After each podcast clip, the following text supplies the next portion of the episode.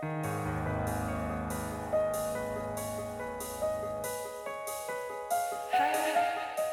nombre es Mauricio Lechuga y te doy la bienvenida a Postmortem, un podcast donde te comparto las creepypastas y leyendas urbanas más famosas y perturbadoras que están en el fondo de Internet. Si estas historias realmente sucedieron o son retorcidos inventos de alguien, tú lo tendrás que decidir. Las historias pueden contener amplias descripciones de violencia y lenguaje explícito. Escucha bajo tu propio riesgo. Y si quieres historias extra, recuerda que está el Patreon, patreon.com diagonal Morten Podcast.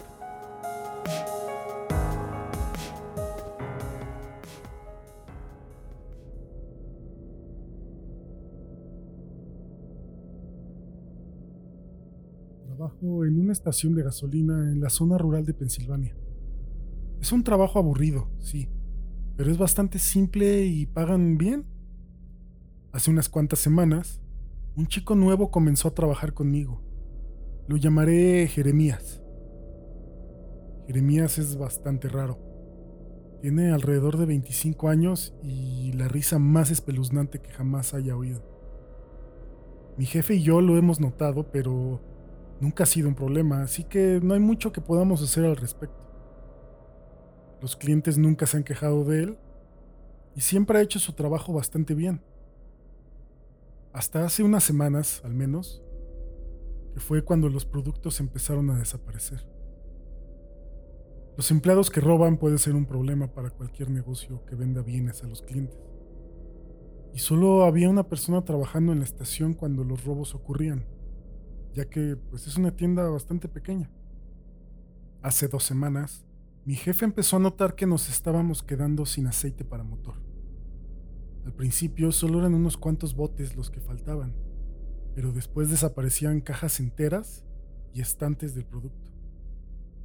En nada de tiempo, desaparecieron cargamentos de aceite al día siguiente de haberlos adquirido. Y siempre, siempre después del turno de Jeremías. Mi jefe revisó las cintas de seguridad de cada una de las noches en las que él había trabajado, pero jamás pudo atraparlo en el acto. Luego de que Jeremías cerrara, el aceite había desaparecido para el día siguiente. Mi jefe incluso llevó las cintas a mi casa para verlas conmigo, pero esa misma noche le surgió un compromiso, así que me pidió que mirara las cintas por él. Me ofreció pagar horas extra, por lo que obviamente acepté la oferta. Son tres cámaras las que hay en el establecimiento. Entonces eran tres cintas las que debía mirar.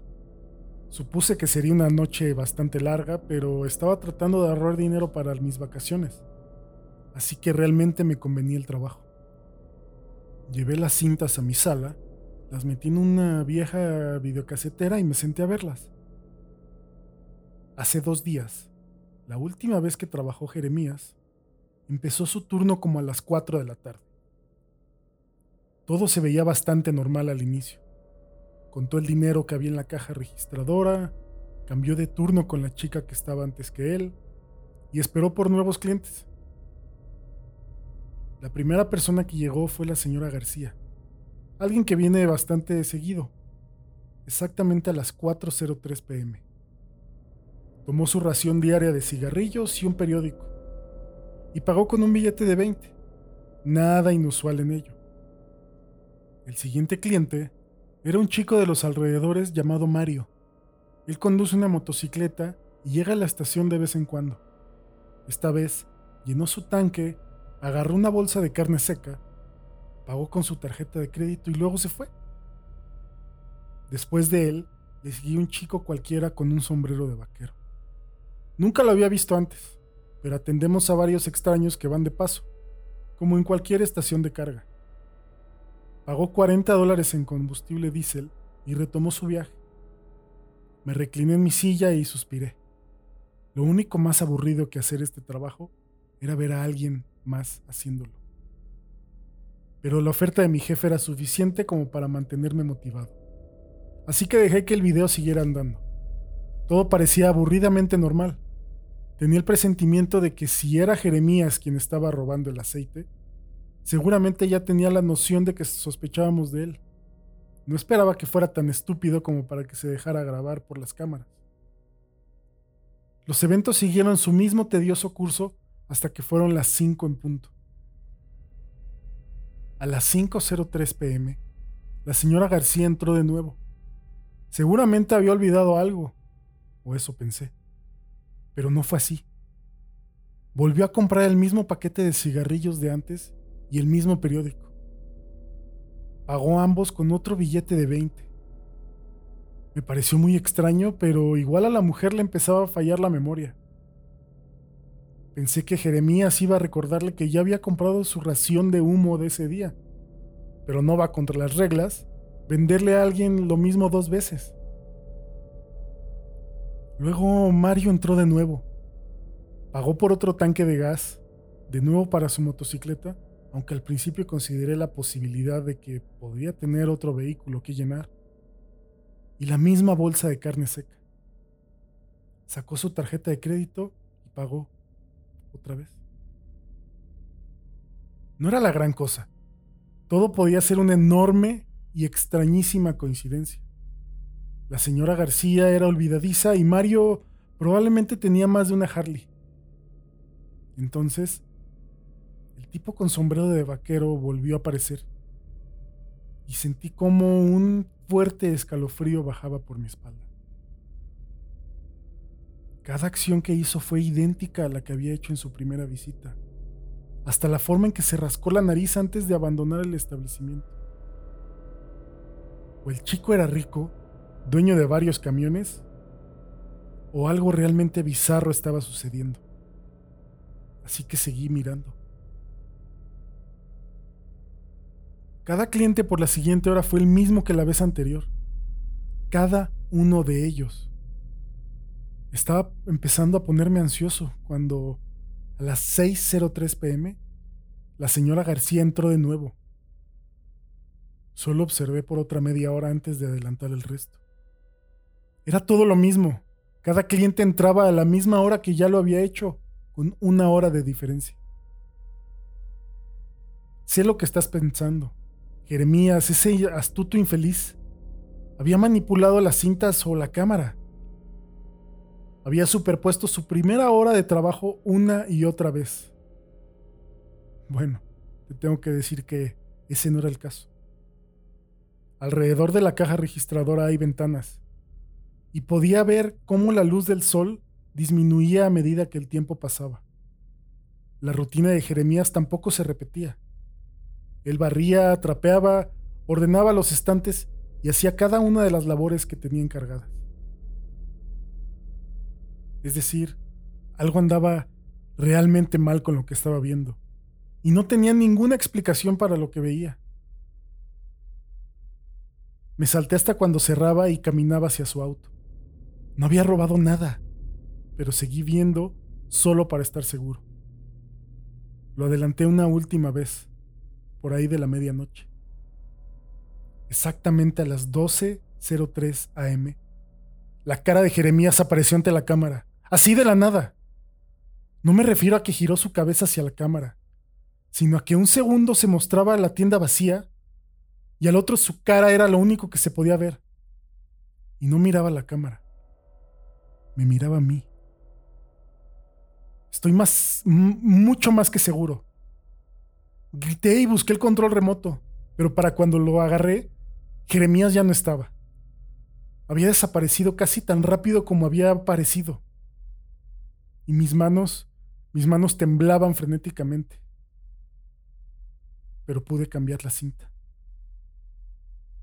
La otra cámara mostraba la parte trasera del establecimiento, y con ella podría ser capaz de ver a Jeremías subirse en algo para poner su cara frente a la otra cámara. Me adelanté a las 12.03, pero no vi nada. No lo volví a ver en la tienda luego de que se fue. Era como si nunca hubiera estado allí. Jeremías no se sabía el código de seguridad y ninguna alarma fue activada esa noche luego de que él cerrara. Lo que sí pude ver fue que a las 12.03 am el aceite para motor desapareció de su estante. Todo el aceite.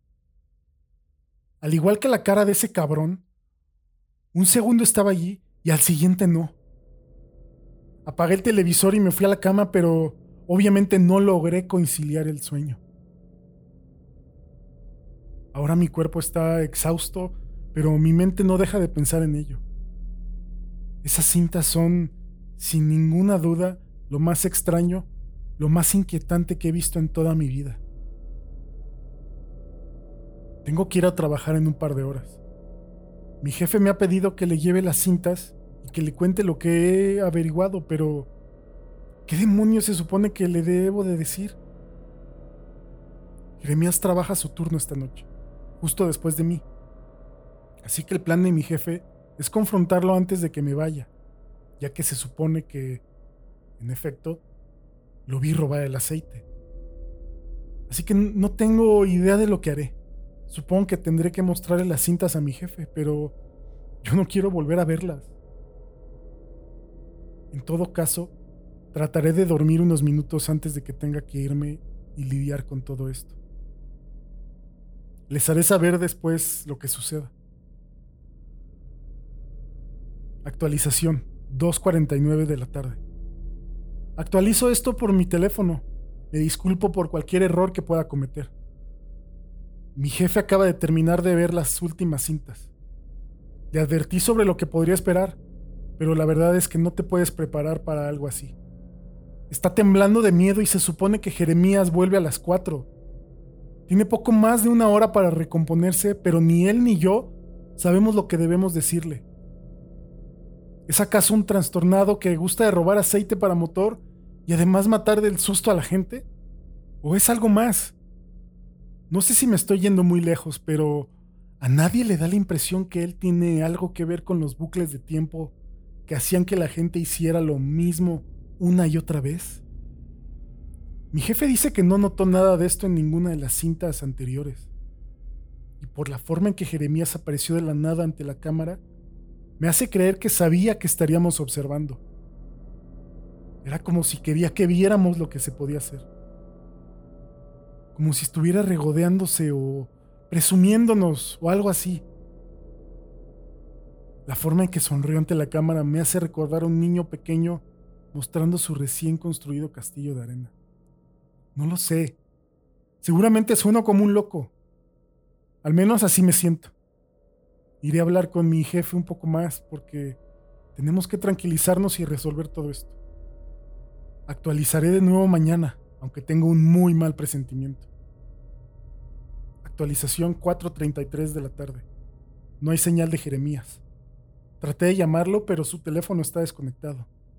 Vamos a llamar a la policía.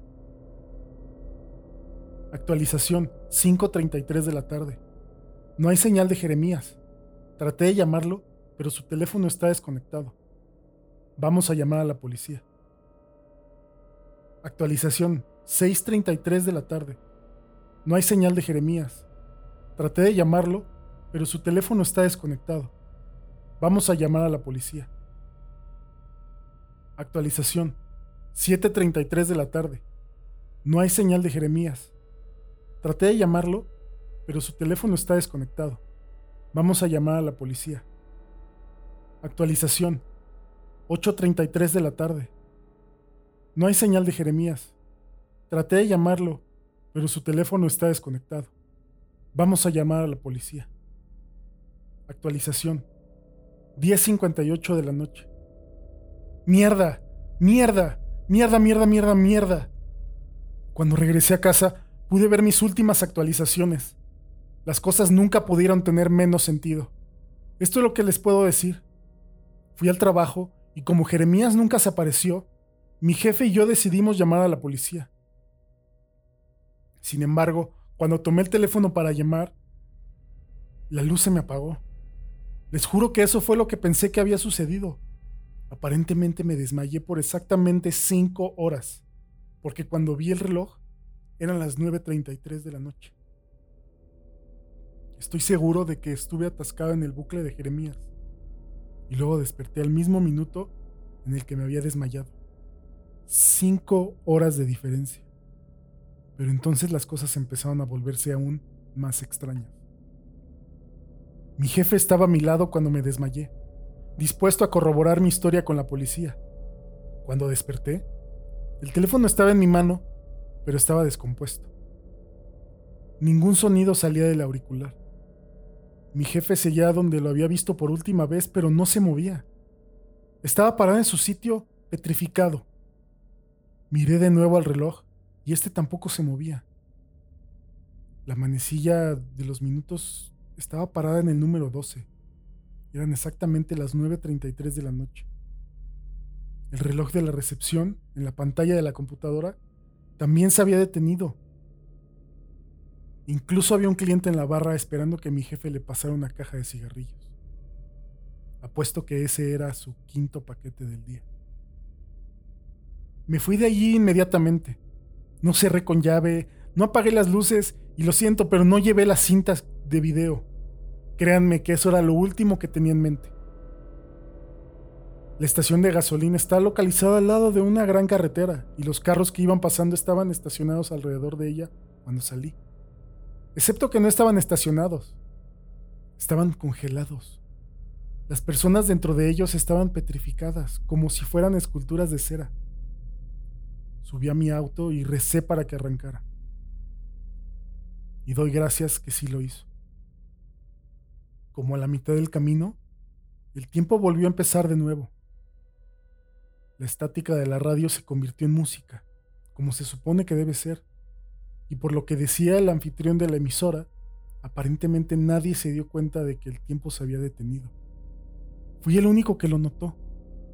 Bueno, aparte de Jeremías, por supuesto. Sigo sin tener idea de dónde está o qué estará haciendo. Estoy escondido en mi habitación y llamaré a la policía por la mañana, aunque no estoy seguro de si me tomarán en serio. Actualizaré mañana, si es posible. Actualización final, 10.33 de la mañana. Creo que caí dormido anoche a eso de las 4 de la madrugada. Me sorprende que haya podido. Supongo que el cansancio me venció. Me despertó el timbre de mi teléfono. Era mi jefe el que llamaba. Estuvo tratando de contactarme desde las 6.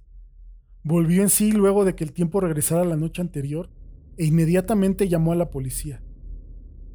Llegaron a la estación de gasolina y les contó todo. Los policías de aquí son gente práctica ya que estaban más preocupados por el aceite de motor que por cualquier otra cosa, pero a mi jefe le bastó con haber captado su atención. Decidieron ir a buscar a Jeremías. En la tienda mantenemos los archivos de nuestros empleados en una base de datos, y como Jeremías había empezado a trabajar hace algunas semanas, su archivo fue bastante fácil de encontrar. Anotaron su dirección y se dirigieron a su casa. La dirección de Jeremías era un lote vacío, o al menos es lo que es ahora. Solía haber una casa ahí, pero se quemó en el año de 1993. Siendo un pueblo bastante pequeño, casi todos recuerdan el incendio. Una familia de cuatro personas vivía ahí cuando ocurrió. Los rumores dicen que el padre tenía un hijo ilegítimo del que la familia nunca hablaba, pero realmente no puedo asegurarles nada. Lo que sí puedo decir es que luego de una investigación de seguros, se descubrió que el incendio fue hecho adrede. La casa entera fue empapada en aceite y luego alguien lanzó una bomba molotov para que se prendiera. Como la familia estaba durmiendo, ninguno pudo sobrevivir. En fin, cuando mi jefe me llamó y me dijo todo esto, entré en pánico pero me aseguró que los policías estaban de nuestro lado. Luego me soltó una bomba. El FBI andaba por los alrededores y querían hablar conmigo de una forma u otra, así que lo mejor sería que me pasara por allí. Eran las 7:15 y yo solo quería volver a la cama, pero supuse que no podría dormir mucho de todos modos, así que fui para allá. Cuatro hombres me recibieron y me dijeron que tomara asiento. Repasamos todo alrededor de tres o cuatro veces hasta que pudieron anotar el último detalle. Les conté sobre Jeremías, las cintas de seguridad, lo sucedido la noche anterior. Finalmente, cuando terminé, uno de ellos dijo, Oh, vaya, tenemos a otro entre manos. Me hicieron firmar un montón de papeles declarando que no le diría lo sucedido a nadie, por lo que podría estar rompiendo la ley con tan solo poner esto en internet. Así que ahora estoy en casa. No estoy muy seguro de qué hacer conmigo mismo. Las palabras de la gente del FBI luego de que les contara todos los sucesos hostigan cada tren de pensamiento que intento elaborar. En todo caso, ya me tengo que ir. Tengo algunas cosas pendientes que hacer y mi jefe no tarda en llegar. Creemos que el empleado nuevo, a quien llamaré Jeremías, y es un completo fenómeno, se ha estado robando el aceite del motor. Vamos a revisar las cintas de seguridad para ver si lo podemos atrapar en el acto. Tengo mejores cosas que hacer. Pero el viejo me pagará tiempo extra y quiero ahorrar dinero para mis vacaciones. Será muy sencillo. El aceite siempre desaparece luego de sus turnos. Supongo que solo tendremos que ver los videos, atraparlo con las manos en la masa y eso será todo.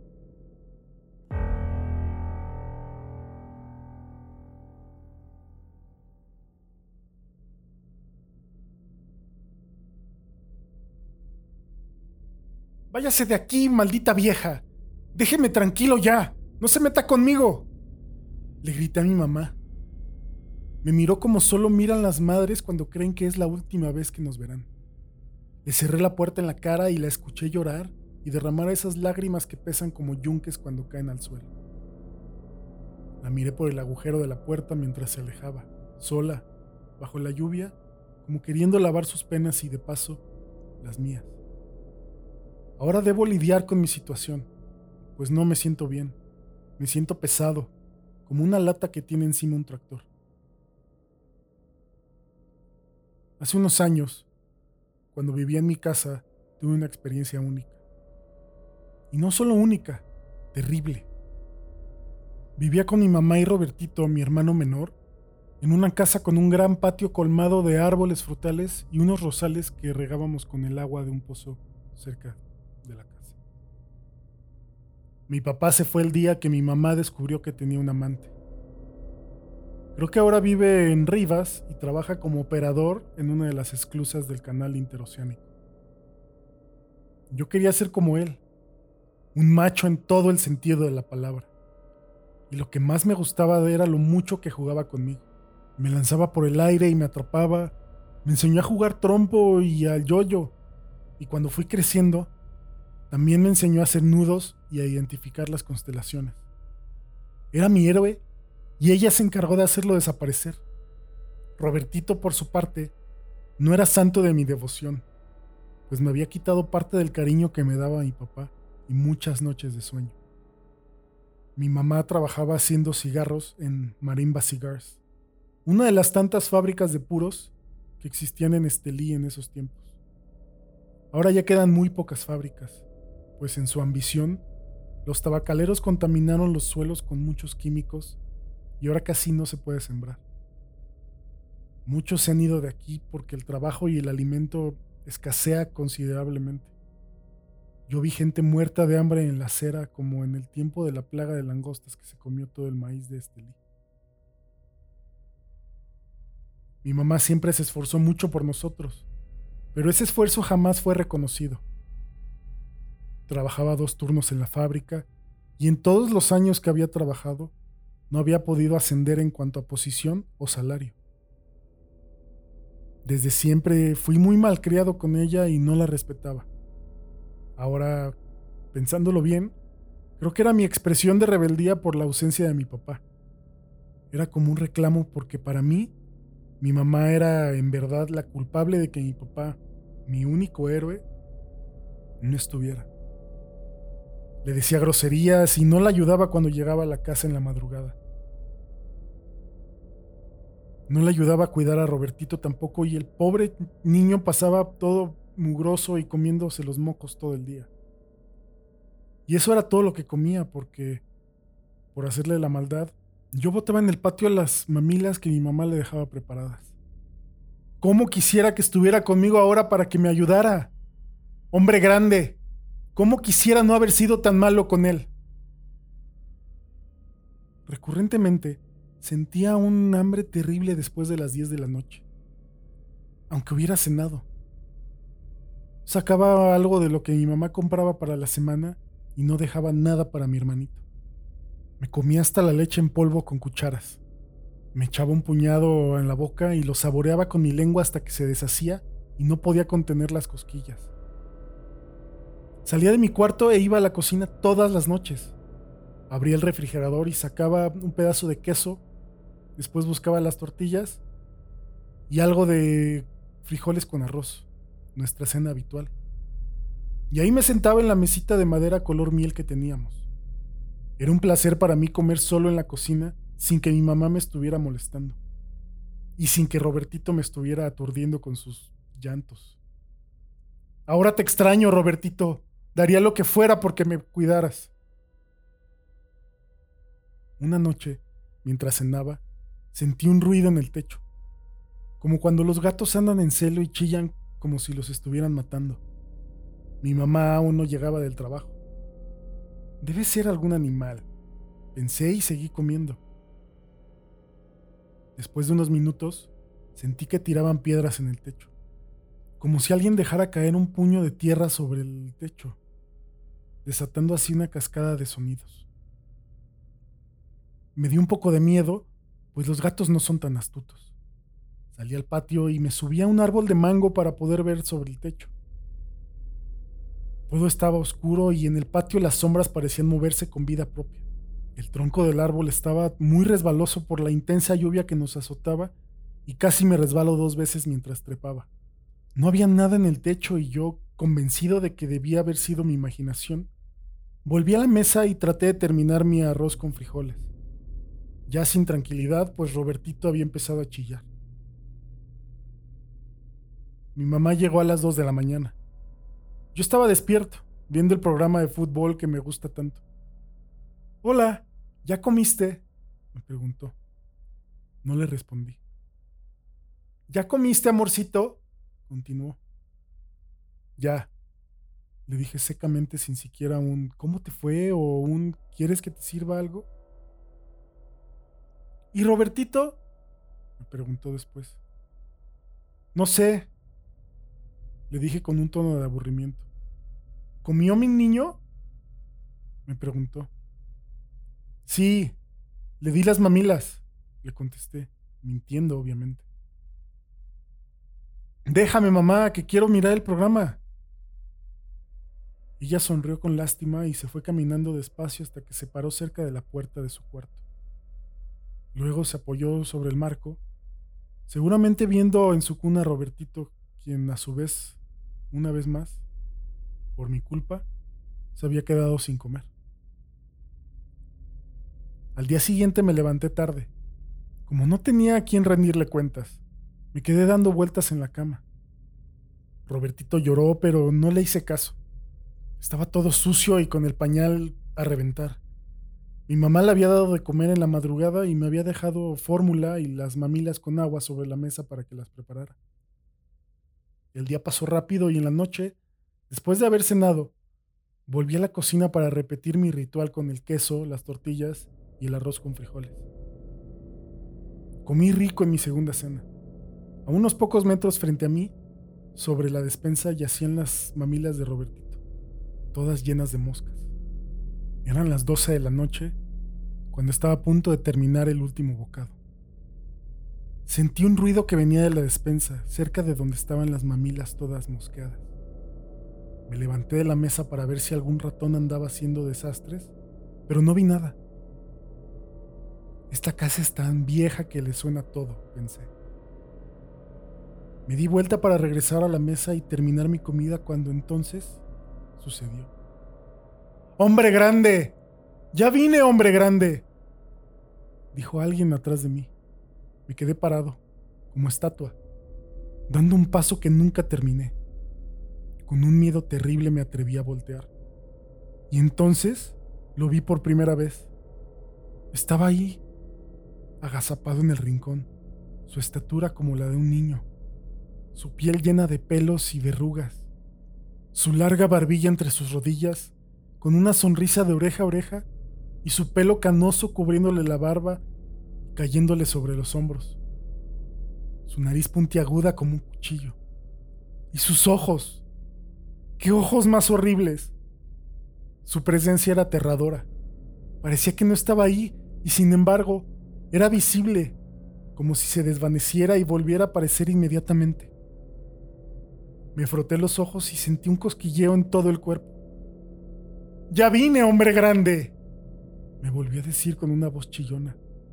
Y mientras lo hacía, sentí un escalofrío espantoso en mi espalda, como si me estuvieran arrancando cada nervio de la columna.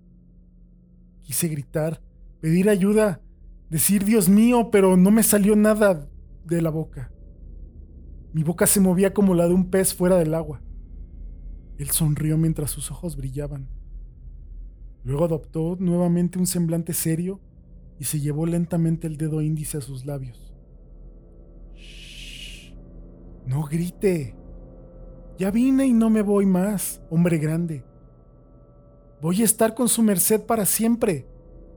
Recíbame ahora, hombre grande, me dijo el duende con la fuerza del que pretende cumplir lo que promete.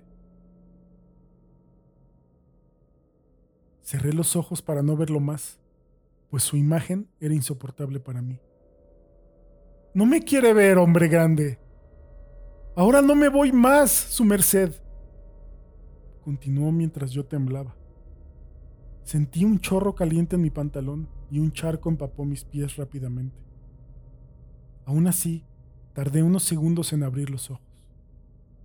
Cuando lo hice, ya no estaba ahí, pero su figura estaba grabada en mi mente como el recuerdo más terrible que jamás tendría. Corrí a mi cuarto Prendí la luz y ajusté el crucifijo que tenía frente a mi cama. Cerré la puerta y la ventana que daba al patio y me metí entre las cobijas. Subí los pies para que la cobija me los envolviera y empecé a sudar como nunca. No podía mover ni un dedo, pues pensaba que el duende me descubriría.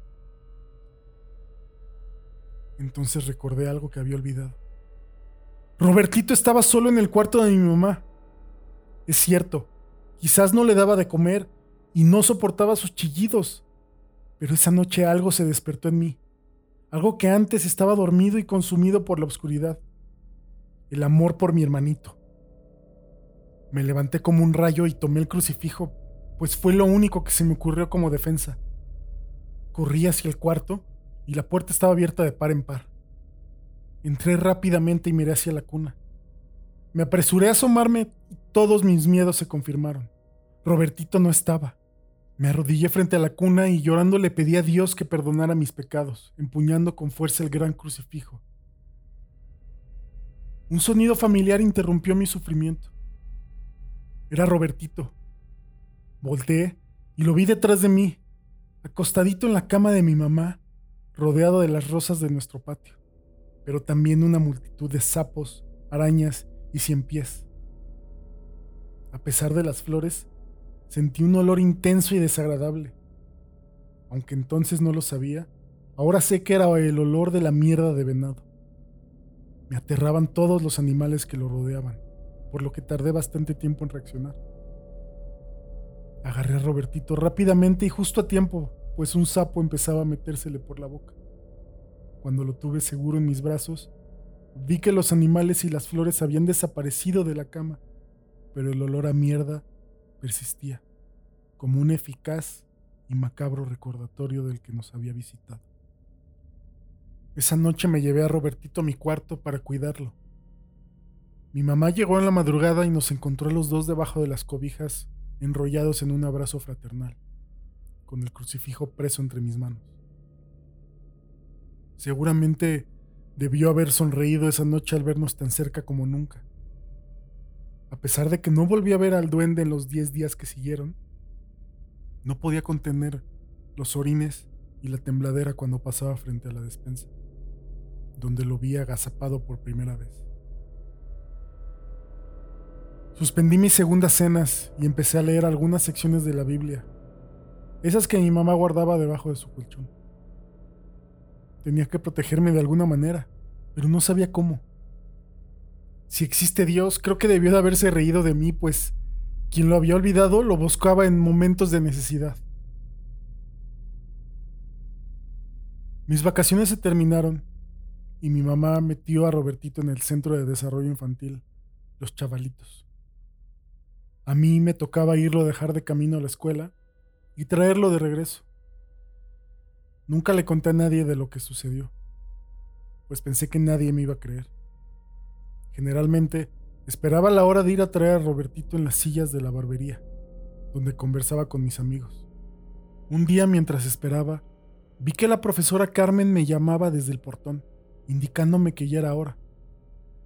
Fui al salón y la profesora me pidió que le cuidara a los niños un momento mientras ella iba a cambiar a Robertito en el baño, justo para entregármelo. Le dije que sí y me senté en su mecedora a esperar. Donde estaba sentado parecía una isla en un mar de cunas, donde estaban acostados nuevos bebés, unos vestidos con pañales y camisitas y otros con mamelucos y gorritos de animales. Estaban tranquilos, pero repentinamente empezaron a llorar. Me levanté de la silla e intenté calmarlos inútilmente, como un árbol tratando de calmar un huracán. Ya, ya, niños, les dije pausadamente. Los niños no hicieron caso y siguieron berreando como terneros. Shh, pequeños, por el brillo de la estrella y la luna. Ya vine y estoy aquí.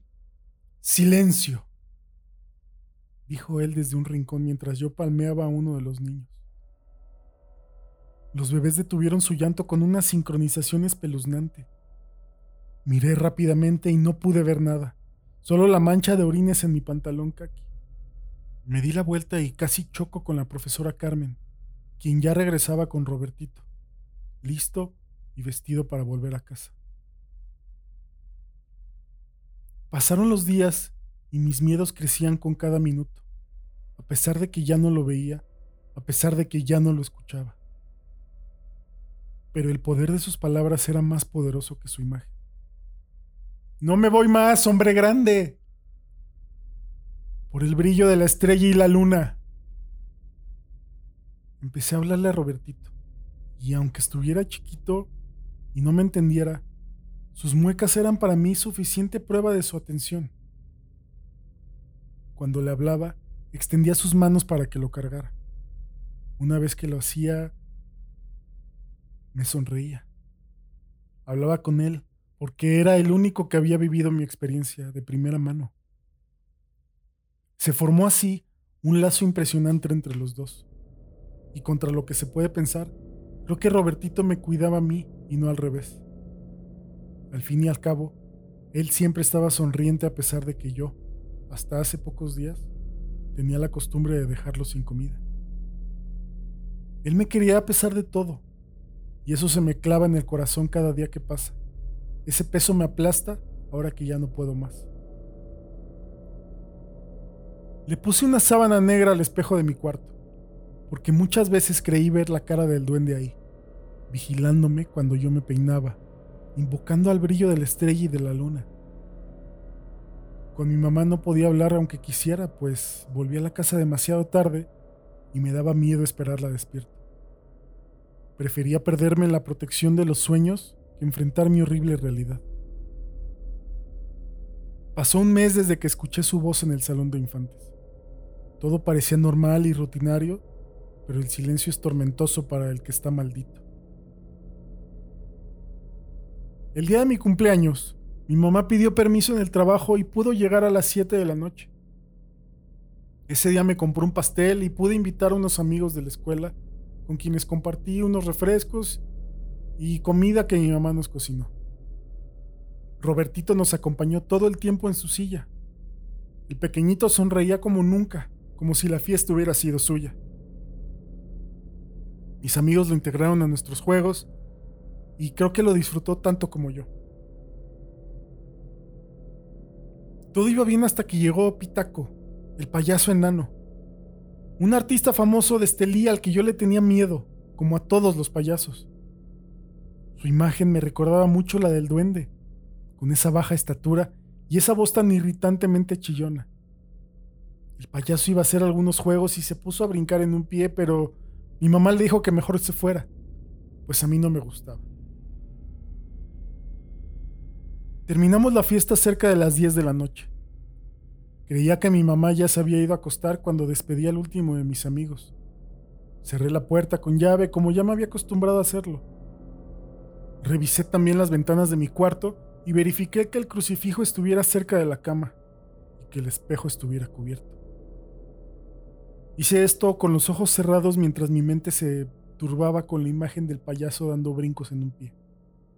Cuando me estaba quitando los zapatos para acostarme, un pensamiento se clavó en mi mente, como los clavos en las manos del pobre Cristo que estaba en mi mesita de noche. A pesar de todo, estaba agradecido con mi mamá después de muchos años de odios y resentimientos. Me gustó el tiempo que me regaló el día de mi cumpleaños. Por eso, me levanté descalzo y fui a su cuarto, queriendo agradecerle su gesto. Toqué tres veces, pero nadie me abrió.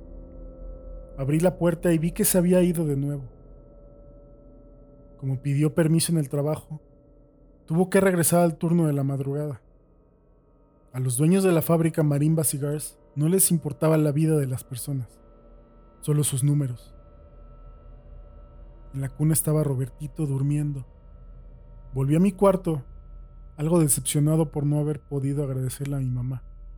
Me senté en la cama y apoyé mi frente en la palma de mis manos inundado por una repentina tristeza y una inmensa soledad.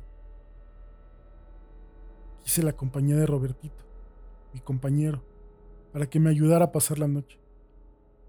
Me levanté de nuevo y cuando iba hacia la puerta de mi cuarto, escuché su llanto y varios golpes. Corrí hacia el cuarto de mi mamá y abrí la puerta rápidamente. Entonces fue cuando lo vi otra vez, y esta visión fue mil veces más terrible. Estaba subido en la cuna de Robertito y lo golpeaba salvajemente mientras mi pobre hermano lloraba y pataleaba con su impotencia. ¡Cállese! Me lo llevo, su merced, me lo llevo allá a mi lugar. Le decía el maldito mientras le daba puñetazos en su delicada cara. Con cada golpe, el llanto de Robertito se hacía más desgarrador.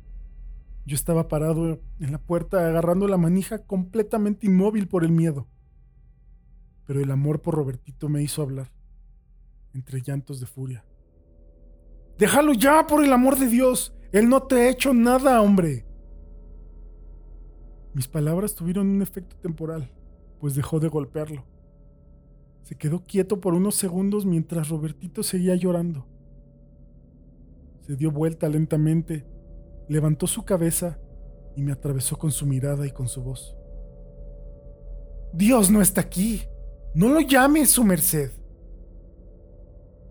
Y ustedes sí me hicieron algo. Y no soy un hombre. Usted sí, su merced. Usted es el hombre grande que me quiere despojar de lo que es mío. Me dijo con esa voz chillona que tanto me aterraba.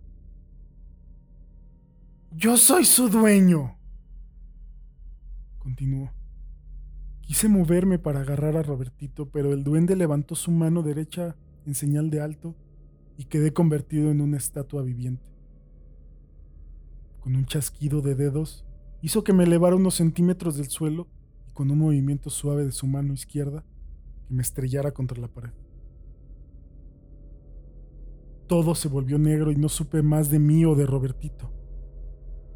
Me desperté en el suelo del patio frente al pozo mi cuerpo embarrado de mierda de venado. Dentro de mi ropa se movía lo que parecían culebras y sapos. Intenté sacudirme, muriéndome del asco y del miedo, pero no pude porque algo invisible me sujetaba.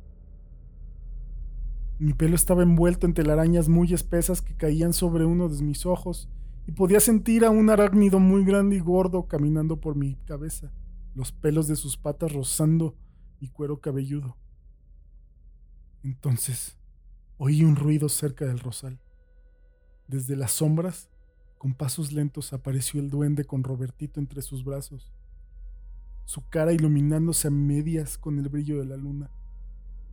Estaba sonriendo, gozoso de mi horror. Al verme, mi hermanito empezó a llorar otra vez. Quise moverme, pero era imposible. De un salto, el duende se subió al borde del pozo y movió su mano formando un círculo en el aire con su dedo índice. Con su poder, me tomó de los pies y me sentó en una silla cerca del pozo. Miles de alacranes empezaron a subir por mis piernas. Robertito seguía llorando y su llanto me arrancaba pedazos del corazón. El duende conocía todos mis miedos y esa noche empezó a ser verdaderamente mi dueño. Quise orar, pero no podía entrelazar los versos. El duende miró hacia arriba y con el brillo de la luna en sus ojos empezó a flotar sobre la boca del pozo. Robertito me miró. Su carita estaba destrozada por los golpes que le había dado. Sus ojos, morados, su boca llena de sangre, pero aún así me sonrió con el único diente que le quedaba. Esa sonrisa me dijo muchas cosas, y hoy volver a verlo sonreír es lo que más quisiera. Pero no podrá ser porque ahora soy de él y Robertito ya no está. Cuando Robertito me sonrió ahí flotando sobre el pozo, el duende lo soltó y lo dejó caer en el agujero. Su caída fue rápida y estruendosa, y el sonido del agua en el fondo me indicó el horrible fin de mi hermanito. Así, el duende me arrancó la vida que más me importaba. Marquen mis palabras.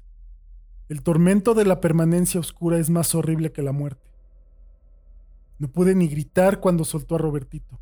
No pude hacer nada. La impotencia es uno de los sentimientos más horribles. Más aún cuando el que nos mata, el que nos asesina, puede hacerlo a su gusto y antojo. ¡Qué rabia sentí! ¿Cómo deseé su muerte y la mía? Me lo llevé a su merced. Me lo llevé a mi lugar. Vio que Dios no está aquí. Ahora me llevo lo que es mío. Quédese ahí, hombre grande.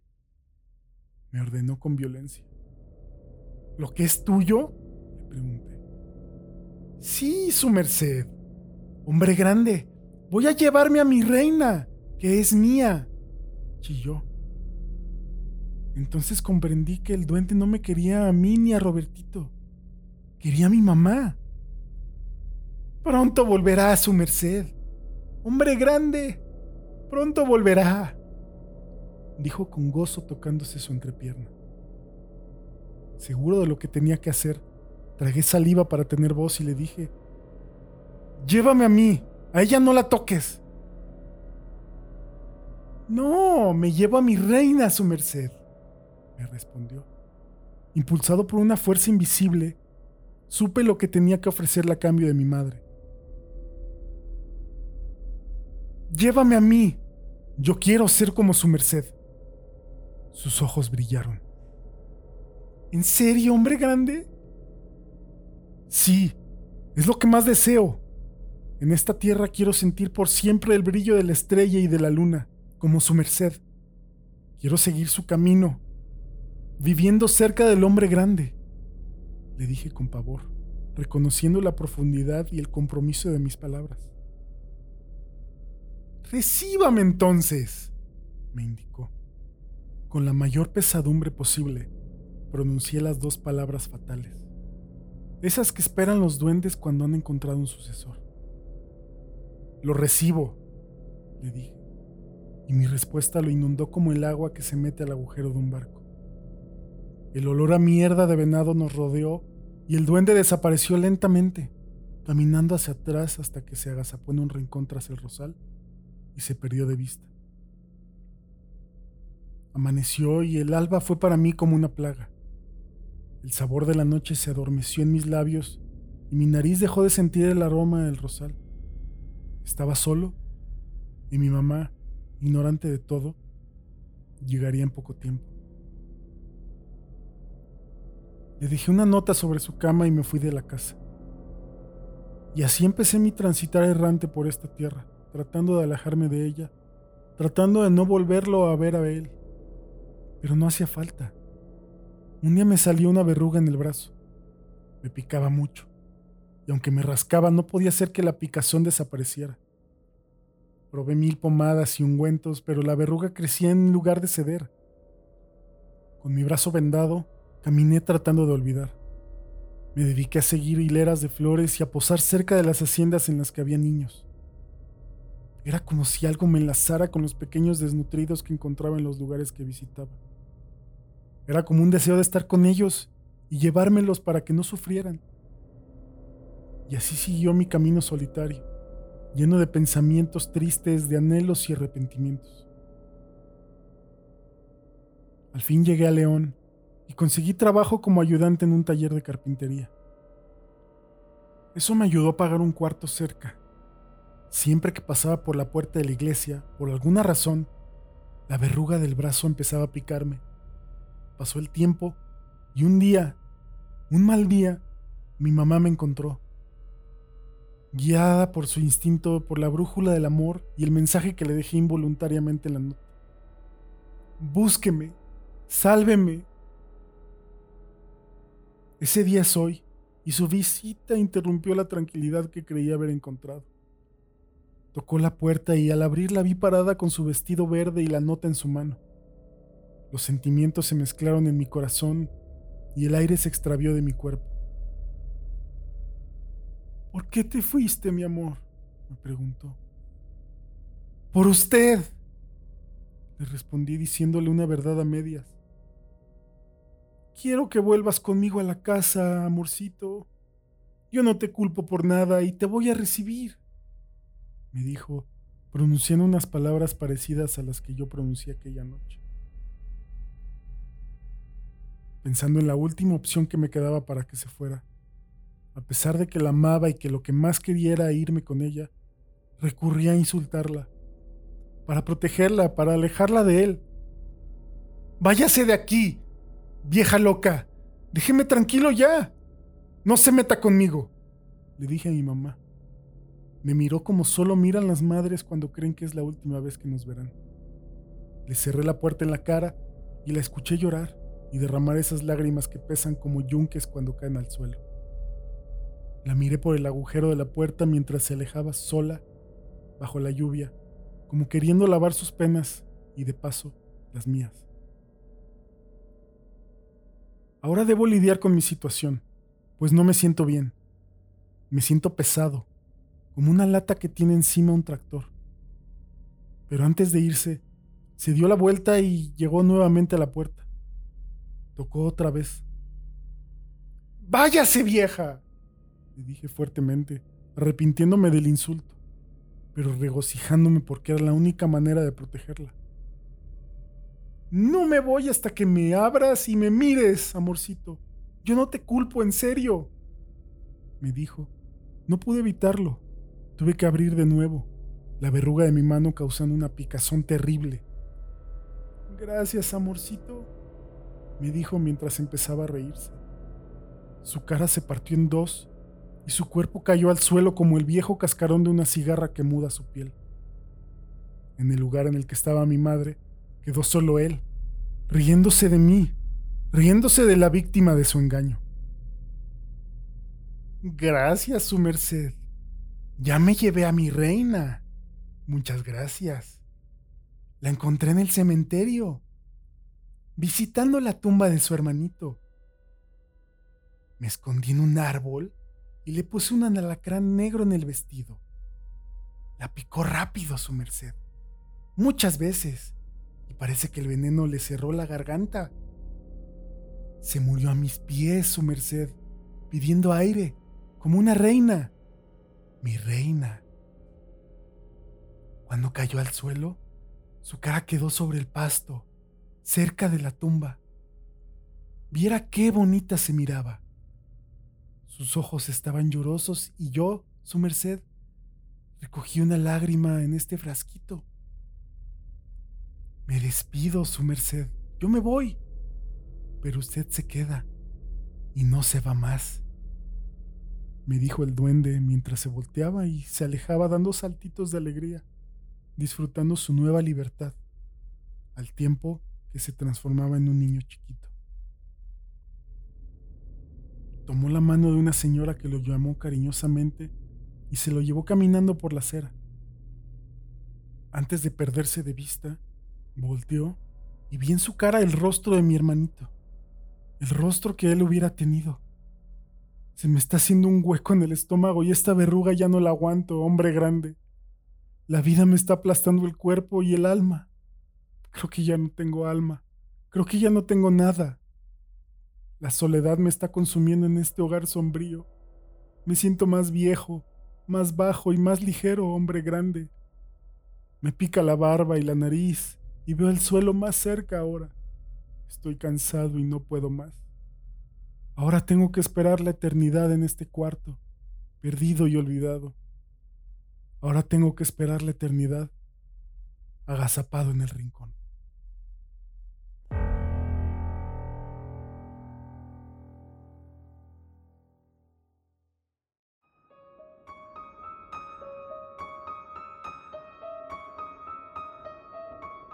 Muchísimas gracias por escuchar este episodio.